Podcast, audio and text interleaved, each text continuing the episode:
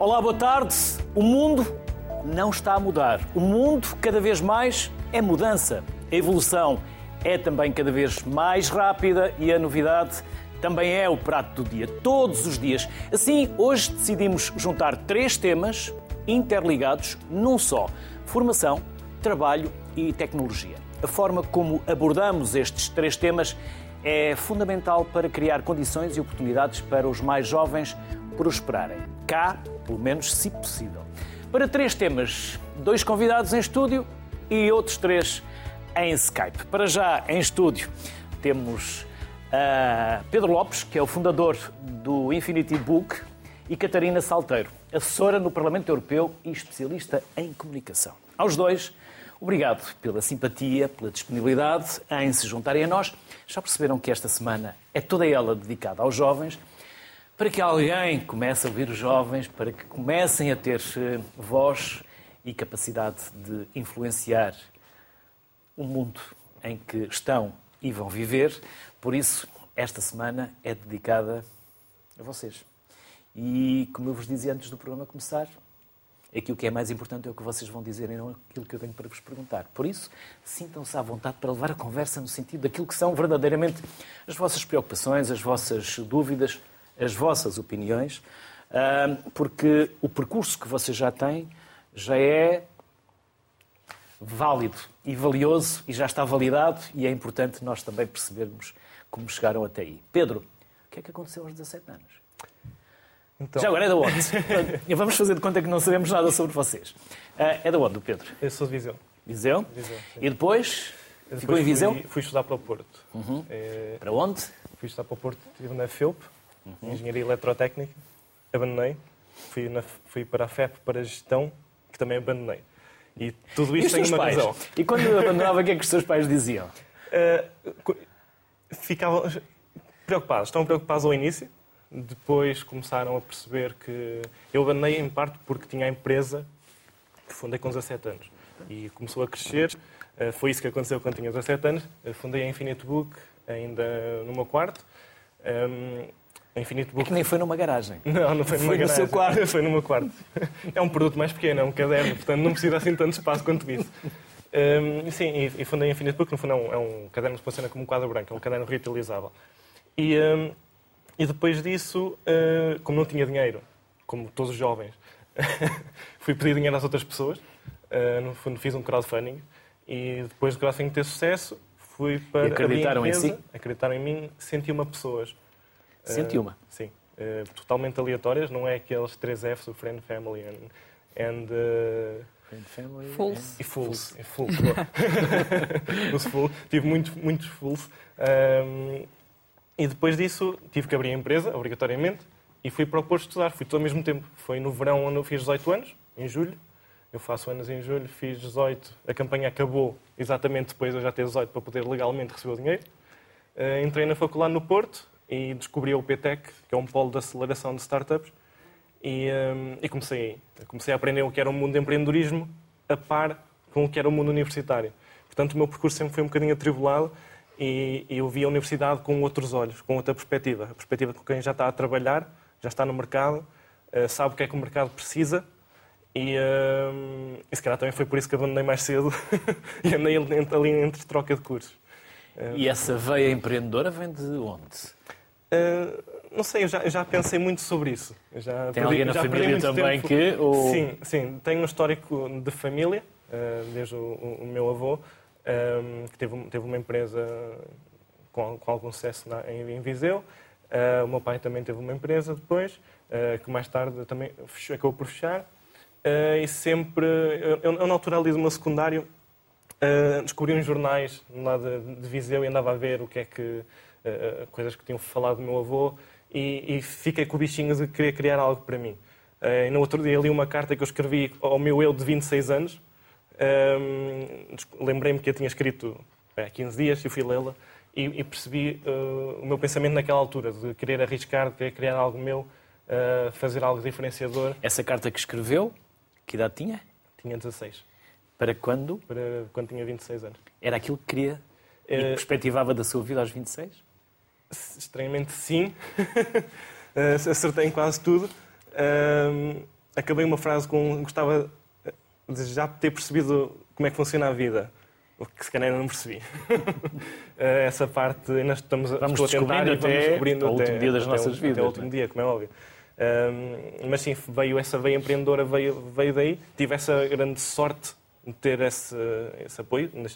Partia de um lugar de privilégio, nitidamente, uh, e não tenho problema em admitir isso. E acho que isso é muito importante, uh, os jovens perceberem isso, porque cada vez mais, uh, até com as redes sociais, não é? temos a partilha de, dos sucessos, do que é que acontece às pessoas, dos empreendedores, todas essas coisas bonitas que acontecem, não é? E os jovens comparam-se a isso e pensam, ah, gostava de ter isto, mas porquê é que eu não tenho? Um, e às vezes é importante perceber que, ok, eu também me estava a comparar com outros que começaram muito acima do que eu comecei. E, e às vezes é importante perceber uh, essa parte, que não partimos do mesmo lugar. Uh, temos, uh, recebemos, um, um, como um jogo de cartas, recebemos umas cartas e temos que lidar com aquilo e jogar da melhor maneira. E, e custou-me muito tempo e demorei muito tempo a perceber isso e a aceitar o meu ponto de partida. E acho que os jovens hoje em dia precisam muito de perceber o, o, é, o ponto de partida e, e, as consequências que isso traz. E que alguém os compreenda? Alguém Especialmente os a família? Penso, a, a, a, família também, sim. Por muitas dúvidas que tenham, dúvidas que é deixar-vos construir, construir o futuro. No, no, nosso futuro. Mas por vezes sinto que estamos cada vez, talvez, mais perdidos por acesso a tanta informação e a tanta coisa que quase com rumo é, é como no, mar, no marketing, nós, no marketing nós aprendemos que não devemos ter uma oferta muito grande de produtos porque as pessoas ficam indecisas, confusas, é? ficam Sim. confusas. Têm uh, três, quatro ofertas e tentam vender sempre a que dá mais lucro à empresa. Um, o que está a acontecer aos jovens hoje em dia é que têm tantas possibilidades, tanta coisa para escolher, que acabam por não escolher nada. E isso está a preocupar um pouco sobre o futuro de, do trabalho, da, da escola, uh, porque querem andar a saltar um lado para o outro para tentar para ter, para ter mundo, é justo, querem ter mundo. Uh, mas por outro lado, se calhar tem umas consequências um pouco negativas. Uhum. E a Catarina? Somos todos ouvidos. Antes de chegar ao Parlamento Europeu, o que é que aconteceu na sua vida? Tanta coisa. Já aconteceu muita coisa, entretanto. Eu licenciei-me em Ciências da Comunicação. Onde? E é no ISCSP, uh, em Lisboa. Um, na altura, é daqui de Lisboa? Sou de Lisboa também. Um, estudei no ISCSP. Curiosamente, fui tirar este curso de Comunicação. Instituto de Ciências Sociais. Instituto de Ciências Sociais, Sociais e Políticas. Exatamente. Exatamente. Da Universidade de Lisboa. Uh, e, curiosamente, vou parar esse curso porque eu queria trabalhar na indústria da música. Era uma coisa que eu adorava. Hoje perguntam-me porquê que eu escolhi esse curso. Eu não sei explicar bem a ligação, mas pareceu-me que dava mais ou menos para o que eu queria. Depois, eh, ainda durante a licenciatura, tive a hipótese de trabalhar na Fox, no canal de televisão, cá em Portugal, onde aprendi imenso. E assim que terminei a minha licenciatura. Ehm, fui... Não esperou pela licenciatura para começar a trabalhar? Não, não. Tive também essa oportunidade uh, de conseguir fazer isso e já estava muito focada para. Eu tinha que terminar a minha licenciatura e tinha que começar a trabalhar. Na altura não tinha a possibilidade de seguir diretamente para o mestrado, tinha que ter alguma fonte de rendimento e tomei essa decisão de começar logo mal, mal conseguia. Depois, como queria trabalhar na música, acabei no Universal Music também, uh, mandei uns currículos, uh, umas candidaturas espontâneas, aceitaram-me na Universal Music, onde estive cerca de dois anos e meio. Trabalhei na promoção, portanto, eu costumava estar do outro lado das câmaras. Esta experiência para mim é muito gira, estar deste lado.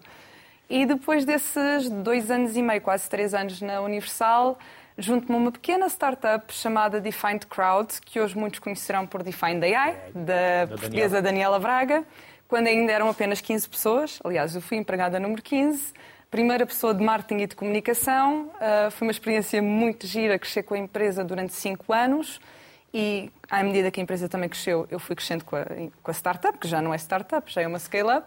Fui aprendendo sobre inteligência artificial e acabei a liderar a comunicação global uh, da empresa, comunicação e marca. Portanto, eu era a diretora de comunicação e marca, estava muitas vezes entre Portugal e Seattle, andava de um lado para o outro. Uh, ao fim de cinco anos, aceitei também um desafio uh, de passar pela Startup Portugal, a liderar a área de internacionalização para ajudar as, as startups portuguesas a internacionalizarem-se e a fazerem aquele percurso que eu conhecia bem da, da Defined. E há cerca de seis meses tive um convite também agora para ir para o Parlamento Europeu, trabalhar com o eurodeputado João Albuquerque e estou em Bruxelas agora no Parlamento. É um bocadinho diferente. Um bocadinho. um bocadinho. Muita burocracia, não? Uh, sim, é um ritmo diferente e hum, estando dentro dá para perceber o porquê de, desse ritmo ser diferente, mas é um choque, sem dúvida, para quem vem de um setor, para além de privado, é muito, muito acelerado. Ou seja, na Startup Portugal já, estive, já tive um bocadinho o contacto com aquilo que é o setor público, mas para o Parlamento Europeu é o auge da burocracia, uh, que faz todo o sentido tendo em conta a estrutura que é. Mas eu acho que nós também temos de ter mais jovens dentro destas estruturas que trazem a experiência de fora para conseguir também acelerar, se calhar, o desenvolvimento de certos processos que muitas vezes são redundantes ou que, na nossa ótica, se calhar não fazem tanto sentido, mas depois percebemos porque é que existem mas acho que faz falta também esse sangue novo e essa vontade e esse know-how que nós trazemos de, de, outras áreas. Vamos chamar uh, os convidados que temos por Skype, porque uh, o primeiro que vai entrar uh, é o João. O João é diretor da revista Shifter. João, já aqui percebemos que temos dois convidados multifacetados. Vamos conhecer o João. Conte-nos tudo. Eu acho que nesse aspecto sou mais um a acrescentar à lista de multifacetados. Por isso é que eu introduzi é, por aí. Exatamente. E, e, de resto é uma, é uma nota que eu acho que é muito importante portanto, na minha carreira. Fazendo também aqui um pequeno, uma pequena revisão, como os convidados deste estúdio fizeram. Eu queria ser engenheiro informático, depois percebi que a matemática não era o meu forte.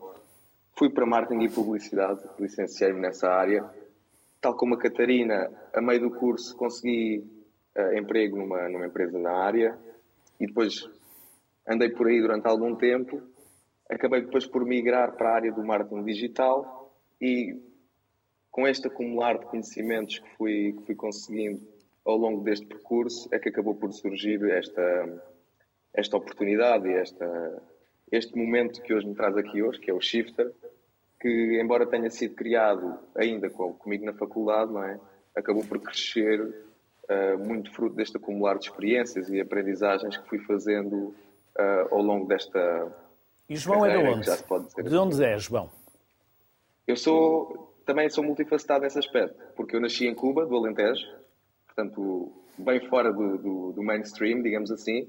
Depois, aos sete anos, passei para Setúbal e depois, como muitos jovens uh, da zona da Margem Sul, acabei por vir estudar para Lisboa. Foi subindo. Portanto, eu tenho. Sim, fui, fui mudando e, e, tenho bastante noção, e o Pedro falava do, do privilégio, e eu aproveito já para fazer esta interação com o que ele dizia.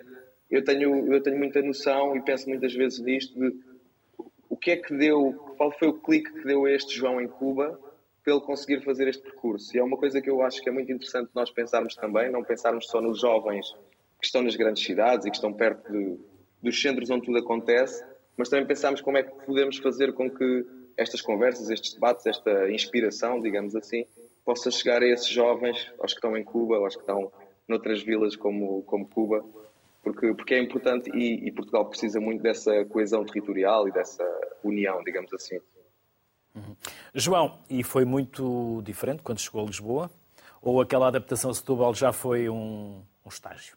Uh, sim, a adaptação a Setúbal já foi, já foi um bom um bom tempero, digamos assim, mas, mas sim, foi extraordinariamente diferente. Eu, uh, é uma coisa que, que, marca muito. Eu, eu, costumo dizer que a minha vida tem três ritmos que são todos muito diferentes e que, e que de alguma forma, uh, sincronizar estes ritmos é uma coisa que, que eu acho que, que, é muito importante e que devíamos pensar, não é?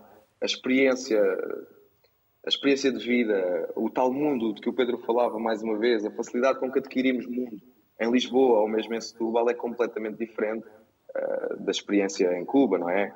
Eu lembro-me de em Cuba nós termos uma sala de cinema uh, onde havia um filme em exibição, talvez que sete, oito meses depois de estar em exibição nas salas aqui. E, e, como a Catarina dizia, este mundo está cada vez mais acelerado e, portanto, isso para, para um jovem, para, para que, está, que está a crescer, que está a ter as suas primeiras experiências, é algo que o deixa logo um pouco atrasado, essa relação dou o exemplo da cultura, mas existem muitos outros exemplos, não é? Mesmo a nível de infraestruturas para, para a criação de, de infraestruturas de educação, infraestruturas de ensino, bibliotecas, tudo mais, e portanto a diferença é, é abismal, diria mesmo. Uhum. Vamos juntar também a Mariana. Olá, Mariana. Mariana? Via Sim. Skype. Olá, boa tarde. Mariana Soares Branco. É médica interna de radiologia no Hospital Dr. PZ, em Valência, Espanha. Antes de falarmos do que está a fazer, Mariana, vamos ouvir a sua história. Também conte-nos aquilo que acha que é importante nós conhecermos sobre si. Olá, muito obrigada pelo convite para estar aqui em primeiro lugar. Um, o meu nome é Mariana, eu sou efetivamente médica interna, portanto, de uma área completamente diferente de, dos outros convidados que estão aqui hoje. Sou de medicina, sou de Lisboa, eh, em primeiro lugar, o que é, de facto, tal como os convidados anteriores disseram, relevante porque é um privilégio ser, ser de uma cidade grande, não é? E ter tido sempre facilmente acesso, uh, no limite, à inspiração para, para saber o que é que queria fazer. E eu estudei medicina na faculdade, na faculdade Nova, na Universidade Nova de Lisboa, na Faculdade de Ciências Médicas, e hum, foi quando fiz Erasmus durante o curso de medicina e uma vez mais uh, um privilégio e é uma pena que este programa não seja acessível a todos os jovens europeus porque acho que tinha muito traria muitas coisas benéficas para Portugal e para a Europa. Foi aqui que surgiu um bocadinho esta vontade ou pelo menos este bichinho de ir trabalhar para fora mas sempre teve e... essa vontade Mariana. Tanto quanto sei sempre teve essa vontade de estudar medicina fora do país.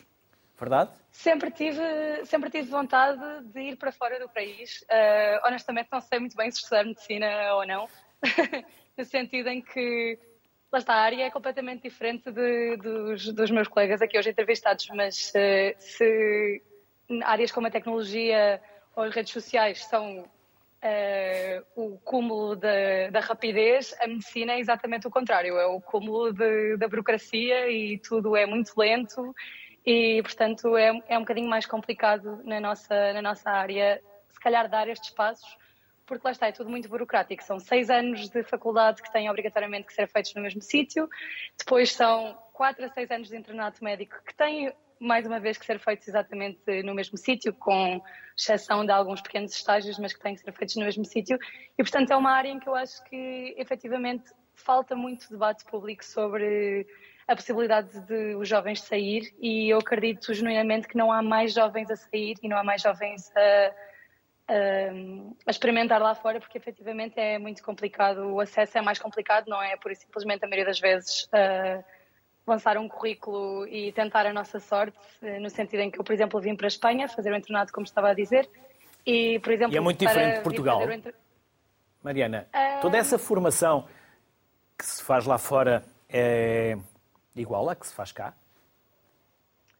Não é exatamente igual à que se faz cá. Eh, hum, eu diria que em Portugal todos sabemos que temos uma formação médica e, em geral, uma formação na área de saúde, por exemplo, com os enfermeiros também, que é de grande qualidade, que são profissionais que são muito reconhecidos a nível, a nível europeu e a nível mundial depois quando se sai.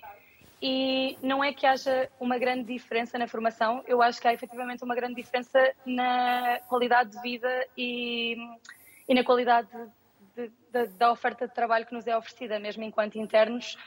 Tem havido muito debate desde, desde sempre, mas especialmente desde a Covid-19 em relação ao SNS e tem havido muito debate público, às vezes um, um bocadinho injusto até para lado dos internos sobre eh, as condições de trabalho que nós temos e eu acho que é importante perceber que, a nível europeu, efetivamente, muitos dos SNS são assentes, em grande parte, na força de trabalhos internos. E não é que o internato em Portugal seja mau, é que as condições que nos oferecem não são boas o suficiente para, para nos reter, especialmente quando comparamos com outros países europeus que têm ofertas de trabalho e, e que nos permitem uma qualidade de vida muito melhor. Isso me permite já aqui uh, acrescentar que o problema, se calhar, não é hoje em dia, porque hoje em dia vai haver tantos jovens como eu que vamos procurar melhores condições de trabalho lá fora, o problema é que daqui a se calhar 10, 20 anos não vai haver médicos em Portugal para formar os futuros internos da futura geração. E, portanto, não é que seja muito diferente, mas eh, a nível de formação específica, mas é muito diferente a nível de, de condições de trabalho, infelizmente. Vamos chamar o Filipe Rocha. A Filipa Rocha, peço desculpa. A Filipa Rocha é estudante de doutoramento em Engenharia Informática na Universidade de Lisboa. Olá, Filipa. Olá, boa tarde. Já percebeu uh, que eu sou muito curioso. Nós somos muito curiosos, também queremos saber sobre, tudo sobre si. Uh, então, eu tive aqui um percurso um bocadinho mais monótono. Uh, nasci em Lisboa, um, estudei no Instituto Superior Técnico em Lisboa, em Engenharia Informática, fiz a licenciatura um, e o mestrado em Engenharia Informática. Uh, e agora, uh, pronto, desviei-me um bocadinho para o Campo Grande e estou a fazer o doutoramento também em Engenharia Informática. Hum. E foi isso sempre que quis fazer? Ou foi condicionada? Diga, diga. Um, não, eu quando era pequena, pronto, eu pensei em muitas coisas. Um, tinha é sempre normal. muitas oportunidades. Isso é normal, quando somos mais novos, queremos sempre ser muitas coisas. Uh, mas passei por professora e arquitetura foi aquilo que me levou até ao 12 ano. Um, e eu cheguei ao 12 ano e pensei, ok, vá, vou-me vou candidatar, não é? Temos agora aqui esta oportunidade e candidatei-me a, a Engenharia Informática. Todas as faculdades do país são Engenharia Informática. Mudei e agora, completamente aqui. E agora a Filipa está como estudante de doutoramento em Engenharia Informática. Exatamente. E vai continuar ou pelo meio haverá mais alguma derivação? Uh, pois, portanto, agora tive aqui uma oportunidade de poder ter o meu, o meu próprio produto e poder ter aqui, se calhar, uma startup. Um, mas eu gosto de levar as coisas até ao fim e acho que vou vou terminar o doutoramento e tentar ter aqui um, um projeto um bocadinho lateral, um bocadinho paralelo para, para conseguir fazer as duas coisas ao mesmo tempo. Não sei qual a viabilidade disto, um, se calhar tenho que aprender um bocadinho com o João, mas um, tenho essa oportunidade agora. Pedro, gratificação instantânea está a prejudicar é um dos tópicos que combinámos sim. falar sobre sim. hoje, sobre gratificação instantânea. Uh, penso que sim, sim. É uma coisa que. Hum, e já tem... agora, o que é que considera por gratificação instantânea? Considero o acesso rápido que hoje em dia temos a tudo. Uh, seja estímulos. Damos pouco valor ao que conseguimos. Estímulos, é produtos, o que for. Uh, seja... Por esse tal bombardeamento que nós temos de produto. Sim, de... pomos uma foto, temos os likes, encomendamos comida, 15 minutos depois já está em casa, queremos uma encomenda para amanhã.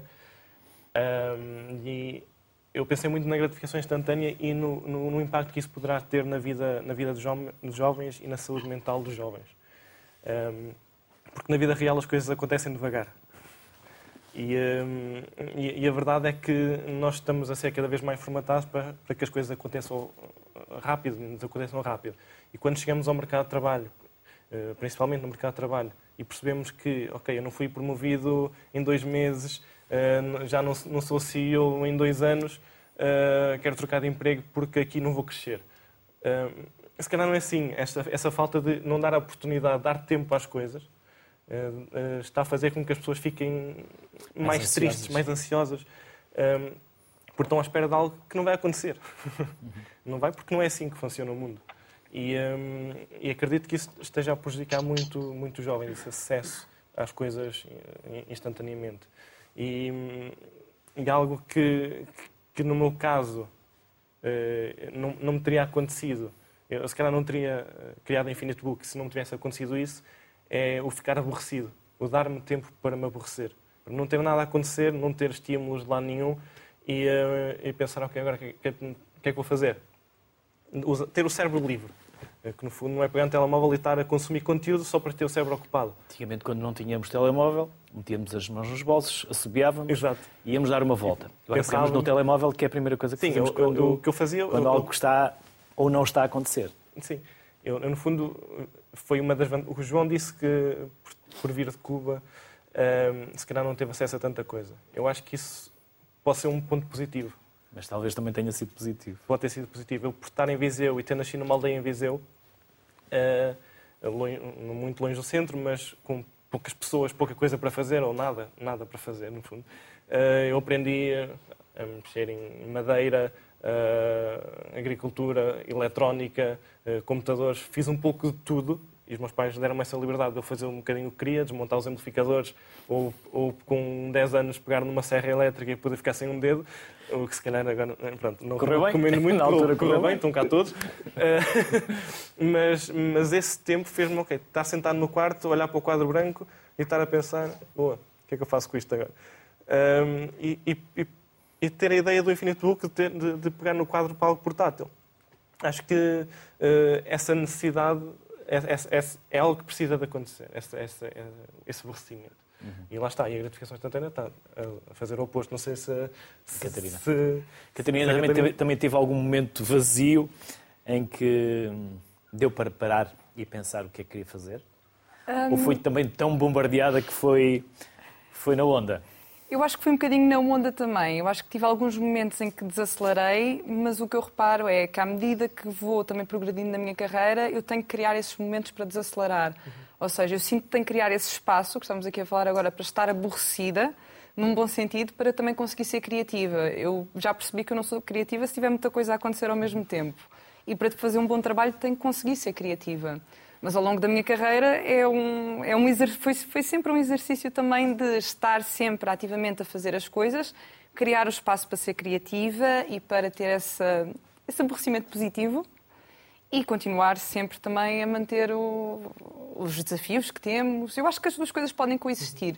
Acho que se nós tivermos também um self-awareness, uma percepção do que nós precisamos para estarmos bem connosco, porque no final das contas eu acho que é isso, é percebermos como é que nós funcionamos melhor e criarmos os espaços para funcionarmos melhor. E foi assim também que eu tentei um bocadinho guiar a minha carreira à medida que fui percebendo. Ah, mas sim, houve alturas em que eu não tinha tempo, só existia, era o que eu dizia, eu só tinha tempo para existir, eu não tinha tempo para mais nada. E em Bruxelas vocês também estão no centro. Também são bombardeados com muitas coisas e muitas oportunidades e muita informação.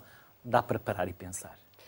Lá está, eu acho que temos que criar. não. Ah, acho que temos que criar. Eu tenho que fugir durante algum tempo e isolar-se fora é preciso do também. de trabalho. Eu acho, eu acho que é preciso e é preciso também ter esses, ter esses boundaries, ter esse- esses limites que nós criamos para conseguirmos também salvaguardar um bocadinho o nosso equilíbrio de vida e trabalho, porque senão ah, não vamos conseguir fazer um bom trabalho, isso está mais do que estudado e temos que criar esse, esse espaço. Agora, em Bruxelas, estamos no centro, estamos completamente sempre a ser bombardeados de informação por todo o lado ah, e é, é muito intenso. Mas acho que lá está, é também a gestão do stress depois que temos que fazer, a gestão de prioridades, que também é muito importante e que eu acho que, enquanto jovens, quando entramos na- no mercado de trabalho, não sabemos fazer bem, a maior parte de nós não sabe ainda fazer bem essa gestão, e vamos aprendendo ao longo da vida, vamos aprendendo com, com situações de stress muito grande, percebemos que não queremos voltar a estar naquela posição, hum, e acho que isso nos vai dando também as ferramentas que nós precisamos para sermos ah, bons, produzirmos, sermos produtivos, mas ao mesmo tempo também estarmos em paz connosco mesmos e de hum, sabermos o que estamos a fazer e estarmos bem, essencialmente. João, nós estamos aqui a falar eh, com cinco convidados ah, e vocês todos têm multiformação. Ah, é importante formação em várias áreas e não ficarmos apenas num setor ou confinados a uma determinada formação. Eu sei que o João Sim, eu até queria defende essa. Sim. Eu só Sim, puxei a conversa por aí porque sei que o João defende isso mesmo. Exatamente, fez bem. E Eu queria só aproveitar para, para fazer um, um toquezinho do que o Pedro disse, porque eu concordo plenamente. Eu acho que Cuba me deu algum espaço e alguma, algum, alguma branquitude não é? mental para eu poder desenhar o que queria, não é? para imaginar, e isso é, é fantástico, sem dúvida. Mas eu tenho a noção que sou algo privilegiado, nomeadamente na educação que tive, na família que tive, que me conseguiu depois encarrilar e, e, e manter nessa, nessa senda e não, não me fez há muitos jovens que, que se calhar chegam aos 10, 11 anos e já não, já não têm tantos sonhos, não é? Porque estas gratificações instantâneas chegam Cuba e chegam às outras vilas, os telemóveis também estão lá e, portanto, eles levam com este lado mau da gratificação instantânea e da aceleração do mundo, mas não levam com o lado bom que, foi que, que todos nós que estamos aqui a falar usufruímos, não é? Esta, o lado criativo da internet. Eu lembro-me de ser miúdo com, com 12 anos, eu fazia pequenos sites em HTML. Hoje em dia o miúdo está muito mais viciado no computador e não, não tem metade dessas uh, skills porque não teve essa, esse tempo. Portanto, é um bocadinho esse, esse equilíbrio. E quanto à, à multiformação, eu, eu, acho, eu, acho, eu acho fundamental. Eu, eu recordo-me sempre de um texto do, do filósofo Agostinho da Silva, do, do, grande filósofo português, que ele tem um texto muito simples, muito curto, que se chama Civilização de Especialistas. E ele diz qualquer coisa como Uh, hoje em dia, com a educação e com o evoluir da educação e com o evoluir da, da sociedade em si, uh, temos cada vez mais especialistas, temos especialistas em tudo e mais alguma coisa, só nos falta especialistas em ser homens. Portanto, pessoas que consigam equilibrar diversas formações e que não percam com isso a sua, a sua sensibilidade, o seu know-how. Me parece que uh, com o evoluir da educação, e, e, a educação tem evoluído imenso e, e Portugal tem tem, e necessitava muito de uma evolução da educação. Temos visto ótimos resultados. Eu acho que o passo que falta agora é um bocadinho combinar as várias vertentes da educação, conseguir combinar as ciências naturais ou exatas, como se costuma chamar, com as ciências humanas ou sociais, haver uma maior contaminação entre os dois currículos, porque me parece a mim que no sistema de ensino em Portugal há uma divisão muito cedo no percurso, não é? Uh, eu, eu pessoalmente escolhi uh, ciências naturais, na altura, no, no, décimo ano. Acabei por vir parar ao jornalismo, mas foi essencial eu ter cometido esse pequeno, esse pequeno erro, porque um jornalista, alguém que sonhasse ser jornalista, provavelmente iria para ciências sociais, mas eu, o meu trabalho como jornalista, eu escrevo muito sobre tecnologia, sobre ciência, sobre uh, todos esses temas, é essencial aquilo que eu aprendi uh, nas ciências e, portanto, se eu não tivesse cometido esse erro, ou se eu não tivesse feito esse desvio num caminho não tão linear assim, eu não teria hoje em dia metade das, das capacidades que tenho. E por outro lado, uma coisa também muito importante nesta multiformação é que isso oferece-me alguma capacidade de resiliência. Eu sei que se de repente eh, se fechar uma porta numa determinada área, eu consigo ter um conjunto de capacidades, um conjunto de habilidades treinadas que me podem tornar apto a outra área e, e, e isso é muito importante. E numa última nota fundamental, a última, a Filipa, creio, desculpa se me enganei no nome, Filipa, sim, uh, falava desta ideia do, do projeto lateral, não é? Ter, ter várias capacidades também é muito importante para criar este tipo de projetos laterais. O Pedro há de, há de corroborar isto que eu estou a dizer, já falámos várias vezes uh, sobre este assunto, mas quando queremos ter este tipo de projetos temos que saber fazer muita coisa e estar dispostos a fazer muita coisa.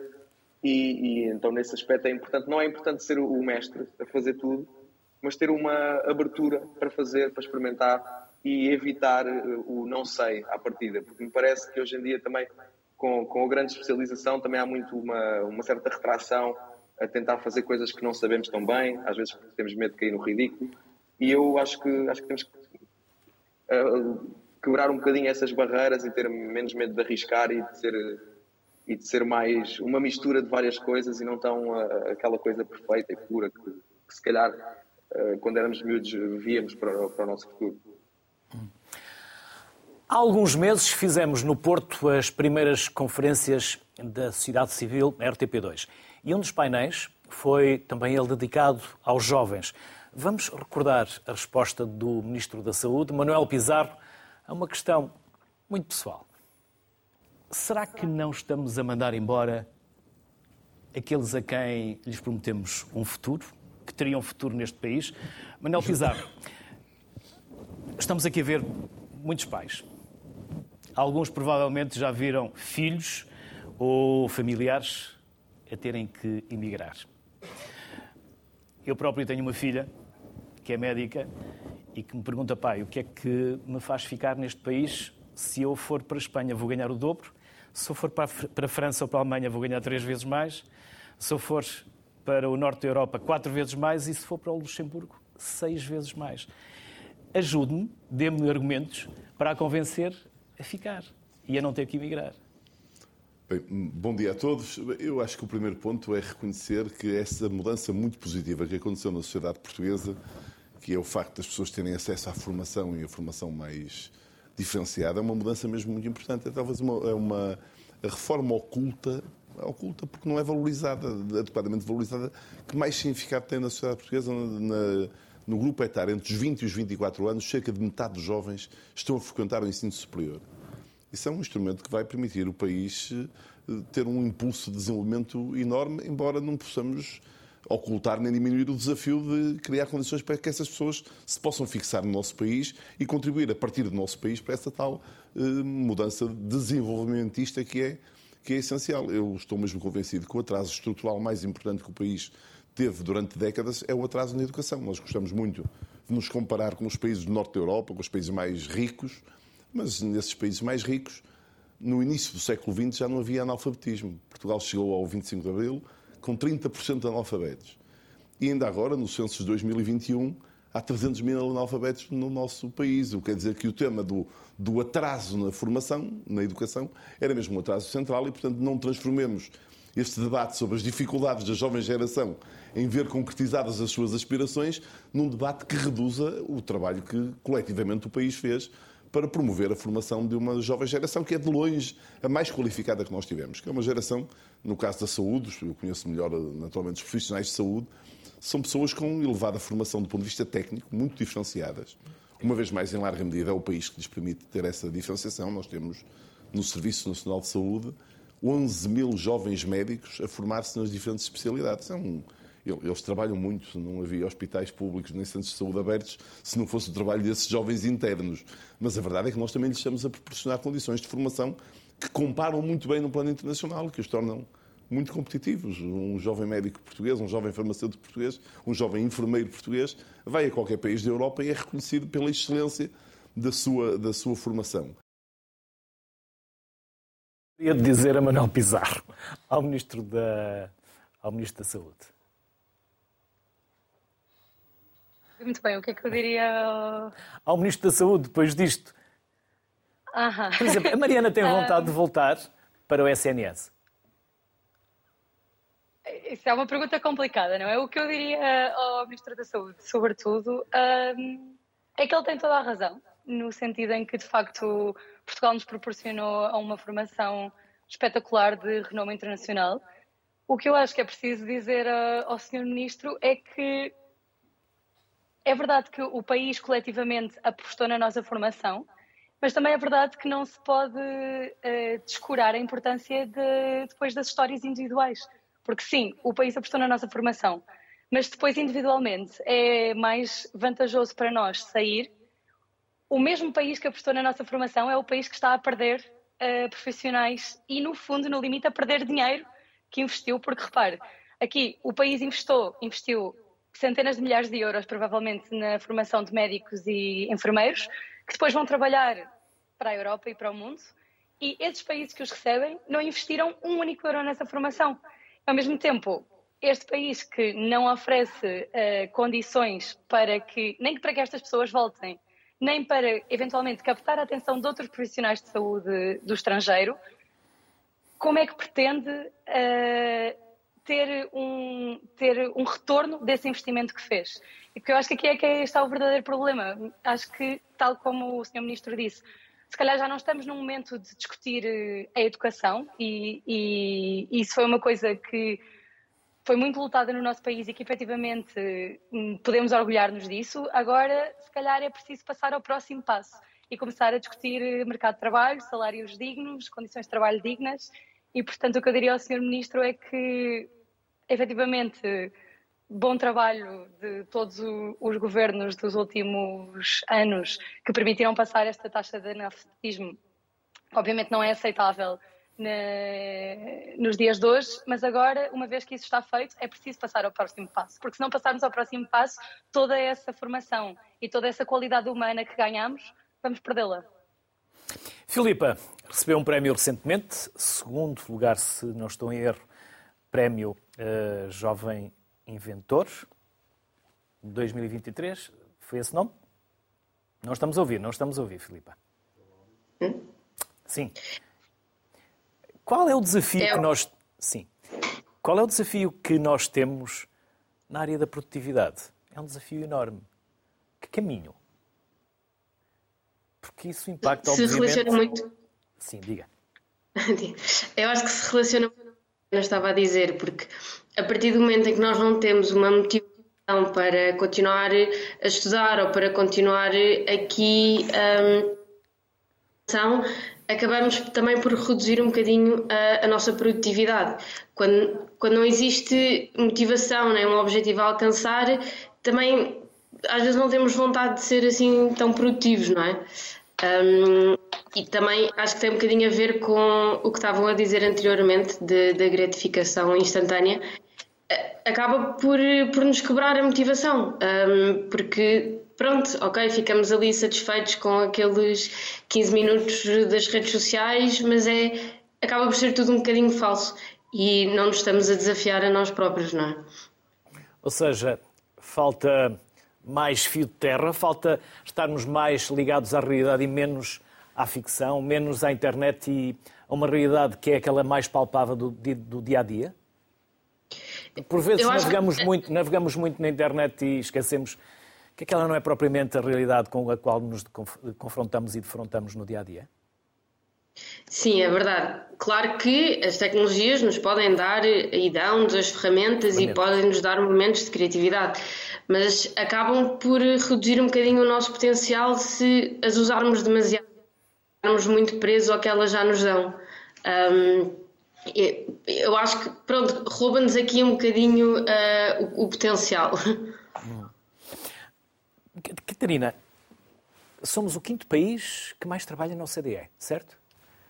O que é que se passa?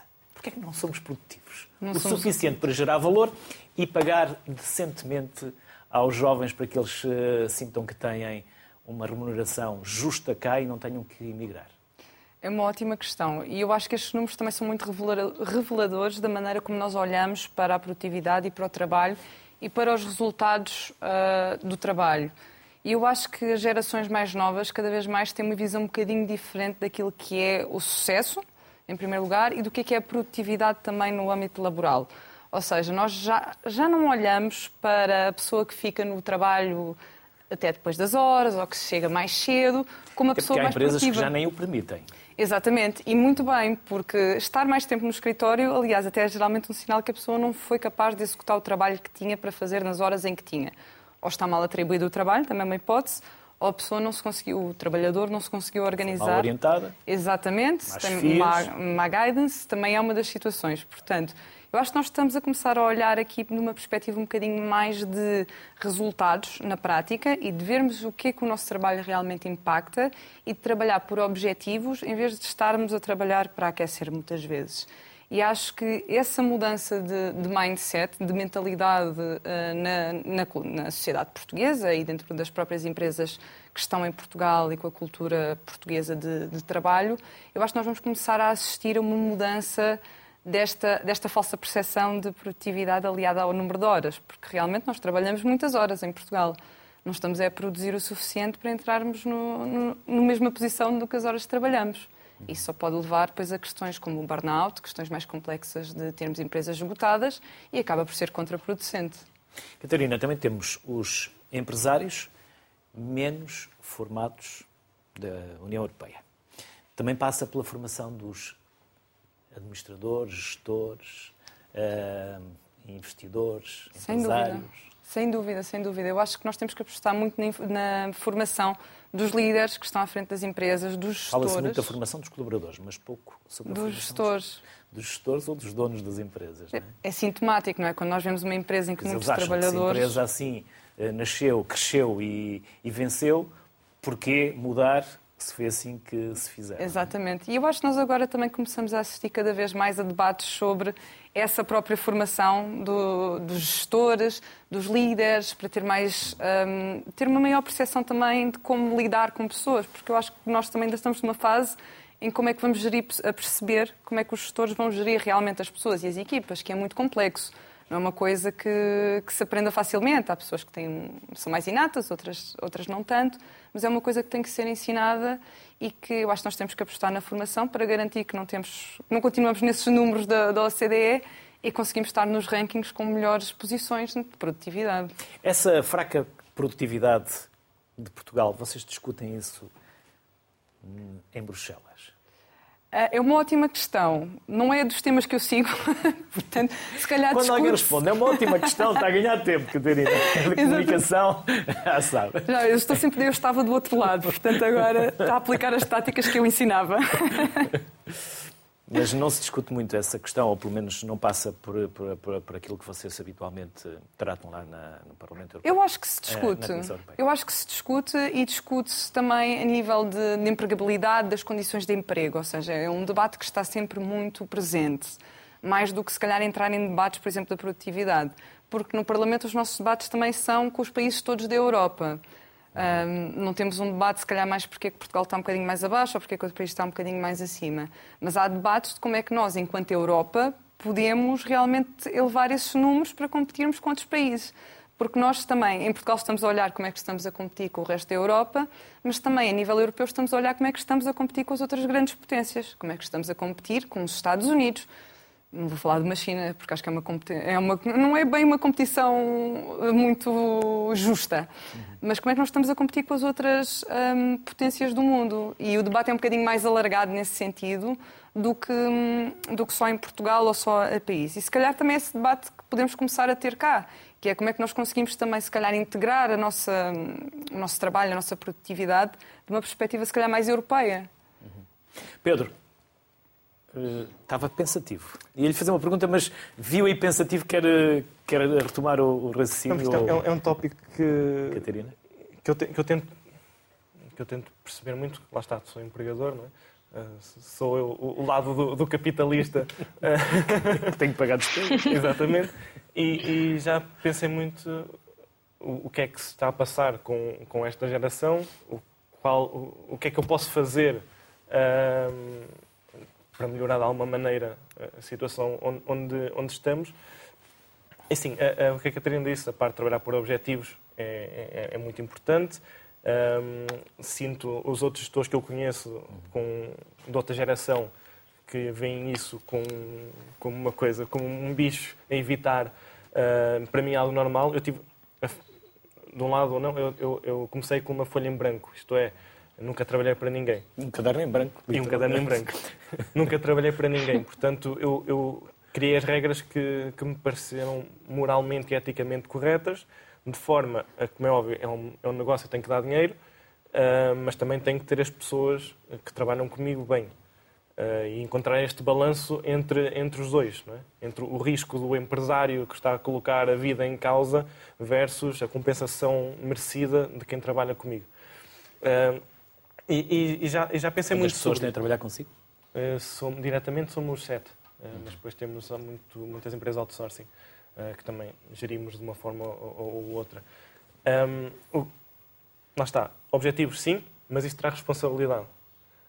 E temos que responsabilizar os jovens por não cumprimento dos objetivos, pela quando é que devem trabalhar, que se eu, se eu trabalho mais em vendas num certo mercado, eu tenho que estar a trabalhar aquelas horas porque é quando os meus clientes vão estar. É importante. É pensar como, ok, a empresa é, Ou seja, é não há horários como fixos. adultos. Não, Não quer dizer Não que há horários não tem fixos. horários fixos. Eu- dizer, Há fusos horários eh, Sim. O, o diferentes. que eu, o, que eu, o que eu tento impor é o que eu li da. Eu penso que chama-se Patty McCord, que era diretor de recursos humanos da Netflix. Uhum. Eles têm uma cultura muito própria, ou, ou tinham na fase inicial uma cultura muito própria, que no fundo tratavam as pessoas como adultos. Que acho que nas empresas é o que falta. é? Controlá-los como se fossem umas crianças, não é? Controlar a que horas é que entraste, a que horas é que saíste, quanto dinheiro estás a gastar, o que é estás aqui a fazer. E eles simplesmente decidirem, ok, as as pessoas são adultas, entram as horas que querem, têm que cumprir isto, hum, que têm um, um orçamento para aprovar, pensam qual é- tenho que pensar no bem da empresa e eu confio que essa pessoa que trabalha para mim, comigo, vai pensar no bem da empresa também como eu pensaria. Se isso não funcionar, próximo. Mas demos uma oportunidade, como é óbvio, de tratar as pessoas como, como adultos. E é isso, eu acho que isso, essa, essa. Lá está, depois precisamos do outro lado da moeda, não é? Precisamos receber em troca algo, Tem que haver criar essa- valor. É preciso ser- criar valor. Uma pessoa tem que Tem que haver pensar. esse engajamento do colaborador com a empresa, com os objetivos da Tem- empresa. Sim, é? e são pessoas muito específicas que aceitam também essas Às condições. vezes trabalhar à distância não é fácil de manter esse engajamento, esse compromisso. Não, com isso é outra coisa. é? Sim, sim, sim. Esse, esse é outro, outro tópico que, que eu acredito, principalmente numa empresa mais pequena, eh, eh, o trabalho totalmente remoto poderá não ser o, o mais correto. Tanto para uma empresa pequena como para jovens. O híbrido funcionará muito melhor, claro que depende de tudo, do tipo de trabalho, de- que for, logística é impossível, pronto, do tipo de trabalho. Mas eu acredito, e pela experiência que tenho tido, há muitos, a, a parte mais de comunicação, de criativa, precisa se envolver uh, num café, uh, no almoço, na hora do almoço, trocar ideias, coisas que acontecem no dia e, e vão surgir as melhores ideias para o trabalho deles. Um, o híbrido ganha com eu vou ao escritório, troco ideias, tenho ideias, faço uma ação de brainstorming que for, estou com as pessoas, o contato com a pessoa é muito importante, vou para casa, meto tudo sobre o papel, organizo as minhas ideias e executo. Portanto, esse, é, é, essa, juntar essas duas, essas duas formas de trabalho, para mim, é o que tem funcionado muito bem e é o que nós... Eu, 100% remoto, não, não, não, acredito muito para este tipo de trabalho. Até pela criação de... Uma pessoa sai agora da, da universidade, não conhece, não conhece ninguém, no fundo, conhece amigos da universidade, um, e vai-se fechar em casa todo dia sem, sem criar a rede de contactos, que no fundo é o que faz uma carreira. É a rede de contactos que a pessoa vai criando ao longo da vida. E se estiver em casa 100% do, do tempo, não vai, ter, não vai ter isso a acontecer. Uhum. E, e, e, pode ser prejudicial também. João, e esta proximidade também gera confronto, tensão, competitividade, que é importante para a produtividade. Sim, eu aqui, aqui não posso deixar de fazer uma nota, porque eu sou jornalista e, portanto, nas últimas, nas últimas semanas, últimas semanas, meses, temos visto a discussão sobre o salário dos jornalistas e, e portanto, é uma área que, em que a produtividade é uma questão uh, muito interessante, não é? Porque não há uma grande linearidade entre aquilo que se trabalha e aquilo que se recebe, porque é uma área em que o financiamento é altamente complexo e é uma área que me permite, desde logo, observar como a questão da produtividade é uma questão extraordinariamente complexa. Uh, eu, por exemplo, ouvi a Catarina falar em termos da integração europeia, não é? E, e a, parte, a parte da nossa produtividade ou, do nosso, ou da nossa improdutividade, que também podemos apontar algumas, algumas razões europeias que acabam por nos uh, prender a políticas que podem não ser tão benéficas para, para um país periférico como nós, ou mesmo que não prendam diretamente, inspirar os nossos políticos a um posicionamento que pode não ser tão benéfico do ponto de vista produtivo. Uh, e eu, por exemplo, trabalho muito sobre a área da inteligência artificial uh, e eu achei muito engraçado, e é um exemplo paradigmático disto que digo. Portugal foi o primeiro governo da Europa a subscrever um chatbot de inteligência artificial, uh, um chatbot que em, em, termos utilitários não é assim muito útil e que de qualquer forma vai obrigar o governo, o Estado a fazer a pagar ao fornecedor, neste caso é a Microsoft, e portanto há aqui uma, uma criação de uma dependência tecnológica no lugar onde podia haver uma verdadeira força para investimento e inovação tecnológica, que simultaneamente também está a acontecer, mas é um exemplo de como o Estado vai com pressa de dizer que inovou ou fazer, contratar um chatbot, mas está a fazer uma contratação que, do ponto de vista da produtividade do país, não sei se vai, vai ter grandes resultados. Uh, mas, mas sim, isso, isso que, que, dizia agora é extraordinariamente importante. Eu acho que a socialização era, é, tem muito a ver com aquilo que eu dizia há pouco também da transdisciplinariedade. Eu acho que temos que nos começar a ouvir uh, mais uns aos outros e a falar e ter debates francos, porque, porque se nós também pensarmos um bocadinho, não é? a herança que o Estado Novo nos deixou nesse, nesse aspecto também é muito do, do, autoritarismo, aquilo que falavam há pouco, das lideranças pouco formadas, vem um bocadinho deste lugar, não é? É o chefe, todos obedecem, uh, ninguém debate, não, não, se pode falar, não se pode dizer, tem que se obedecer, e o mundo já não, não se coaduna com esse tipo de visão e com esse tipo de, com esse tipo de gestão. Uh, mesmo estas questões que nós, nós depois acabamos por debater, do trabalho remoto, trabalho híbrido, as quatro horas, o, aliás, os quatro dias, as seis horas, eh, eu acho que nós temos, enquanto portugueses, temos que começar a abraçar um bocadinho eh, a complexidade destes temas. Eh, por exemplo, eu estou aqui a falar com, convosco e eu ouvi a introdução da, da pergunta anterior ao, ao Sr. Ministro, que dizia em Espanha ganha-se mais, no Luxemburgo ganha-se mais. Eu tenho a plena certeza que em qualquer outra área de atividade eu ganharia muito mais do que estou a ganhar como jornalista e, e, portanto, eu quero também meter esta nota, que, que às vezes ser produtivo há muitas, há muitas produtividades, não é? O, o Foucault tinha aquela ideia da heterotopia, que é a utopia que foge da hegemonia, em que nós aprendemos a, a ser felizes, digamos assim, de uma maneira um bocadinho contra-hegemónica. E eu acho que também é importante criar espaço para essas narrativas. Claro que é muito importante ter dinheiro e ao final do mês ter, ter dinheiro para pagar a renda e as contas e, e sobreviver, mas mas também temos que pensar, cá está, nesta complexidade toda, nesta, nesta união de coisas. E, por exemplo, eu, eu passei pela publicidade, como vos dizia há pouco, e uh, eu não consegui aguentar do ponto de vista da saúde mental, uh, tive, tive muito perto do esgotamento, e, portanto, é preciso perceber que todas estas dimensões têm que ser equilibradas de uma forma mais eu diria mais em diálogo e menos em prescrição, que é uma, uma tendência que nós acabamos por ter muito, não é? Que é, alguém tem uma ideia que funciona e achamos que vai funcionar sempre, mas não vai, o mundo está muito mais complexo e, portanto, temos que dar lugar ao diálogo. Eu acho que é uma, uma das grandes aprendizagens que em Portugal uh, temos por fazer, seja o diálogo na política, seja o diálogo entre empresas, seja o debate, seja debates como este em que falamos francamente. Eu acho que isso é muito importante e é, é, é parte do caminho que temos que fazer agora. Mariana, e depois também há que conciliar a vida pessoal, porque há a vida para além do trabalho, para além da produtividade, há a felicidade. Há, ou pelo menos devia haver, não é? Ehm, eu queria só pegar aqui numa coisa eh, que o João acabou de dizer, que é em relação que se ele trabalhasse noutra, noutra área que não fosse jornalismo, se calhar ganharia muito mais. Eu queria deixar aqui uma nota também e uma reflexão sobre isto, porque no sentido em que em que, efetivamente, para uma sociedade uh, funcionar de forma ideal, pelo menos, todos os trabalhos são precisos. Que eu acho que é uma discussão que muitas vezes se, se passa à frente nesta. quando discutimos isto dos salários e.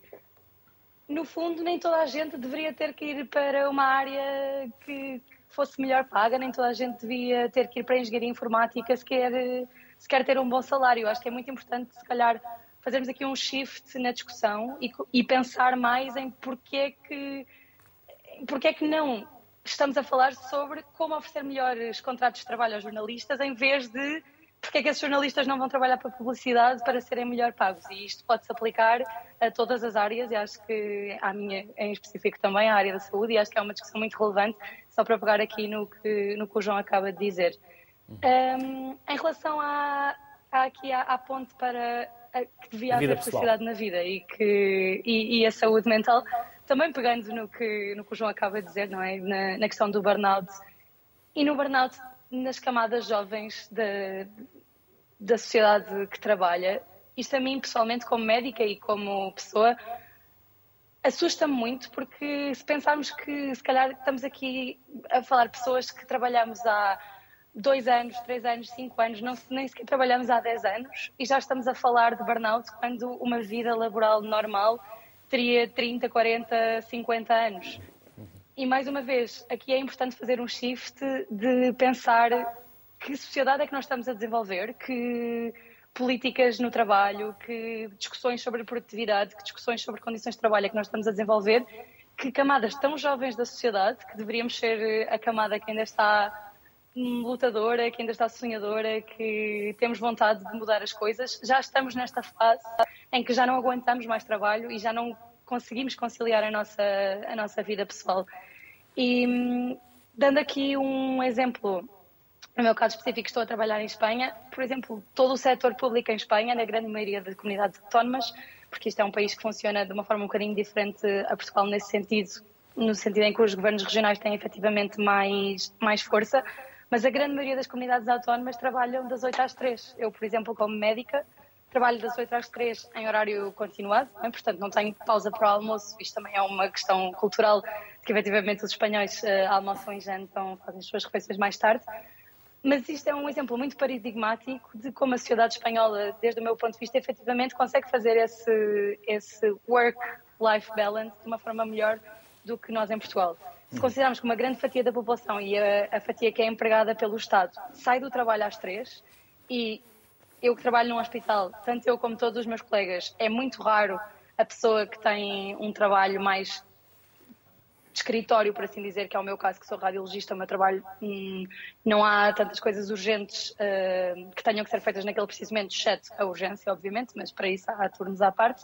Nós saímos efetivamente às três e isto permite que tenhamos muita parte do dia para uma série de outras coisas que são igualmente importantes, sejam projetos pessoais em paralelo, como muitos aqui de, dos convidados têm, e eu efetivamente também tive durante há 10 anos que tenho presença online sobre mais, os mais variados temas, seja para hábitos de vida saudável, como pode ser o exercício físico, seja para estar com amigos, seja para simplesmente descansar, que é uma coisa muito importante e que a nossa sociedade tão acelerada e tão corrida hoje em dia, claramente subvalorizamos a, a, importância do descanso e a importância de, de tudo o que não é trabalho.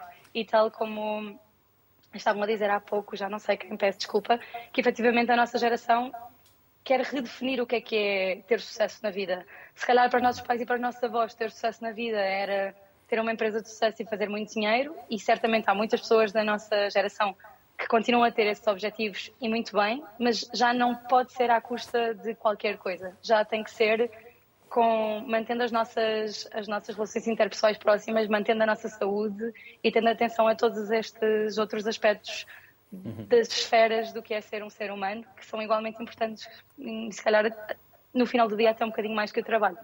Filipa, e manter a formação ao longo da vida? Exatamente. Eu acho que é, é bastante importante irmos adaptando e irmos compreendendo o mundo em que vivemos. Estamos a viver numa era tecnológica que está em constante movimento, em constante evolução. Portanto, a formação ao longo da vida, claro que é importante, claro que vai fazer diferença, mesmo nas nossas relações interpessoais, não é? Uh, como lidar com os outros, como lidar com, com as novas gerações. Um, faz tudo parte de compreendermos o mundo em que vivemos. Filipa, Mariana, João, Catarina, Pedro, foi um enorme gosto receber-vos aqui no Sociedade Civil. E uma honra poder ouvir-vos. E inspiradoras também as histórias e as uh, partes das vossas vidas que partilharam connosco, que sirvam também de inspiração para quem está a começar as suas vidas profissionais ou académicas porque o mundo será vosso. E eu também gostava que depois me pagassem a reforma. Por isso, que tudo isto. obrigado a todos. Muito, muito obrigado. As maiores felicidades obrigado. e um bem-ajam. Abordámos três temas, não só. Amanhã vamos continuar a conversar com os jovens, porque esta semana é deles.